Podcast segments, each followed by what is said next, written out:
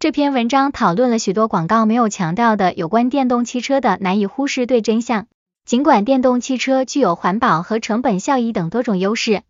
但它们的续航里程在很大程度上取决于购买者的经济负担能力。例如，一辆价值四万五千美元的基本电动 Chevy Blazer EV，一次充电最多可以行驶两百四十七英里，但要将续航里程增加到三百二十英里，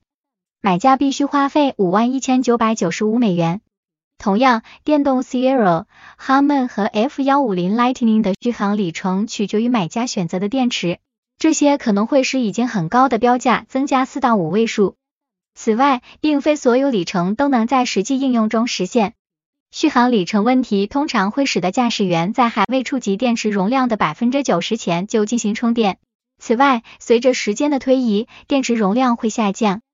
这会进一步限制车辆的续航里程。例如，一辆使用了八年，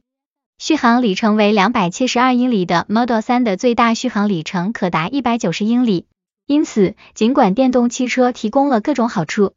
但购买者的经济情况对他们的使用体验会有明显的影响。文章表明，我们或许需要重新审视电动车带来的益处。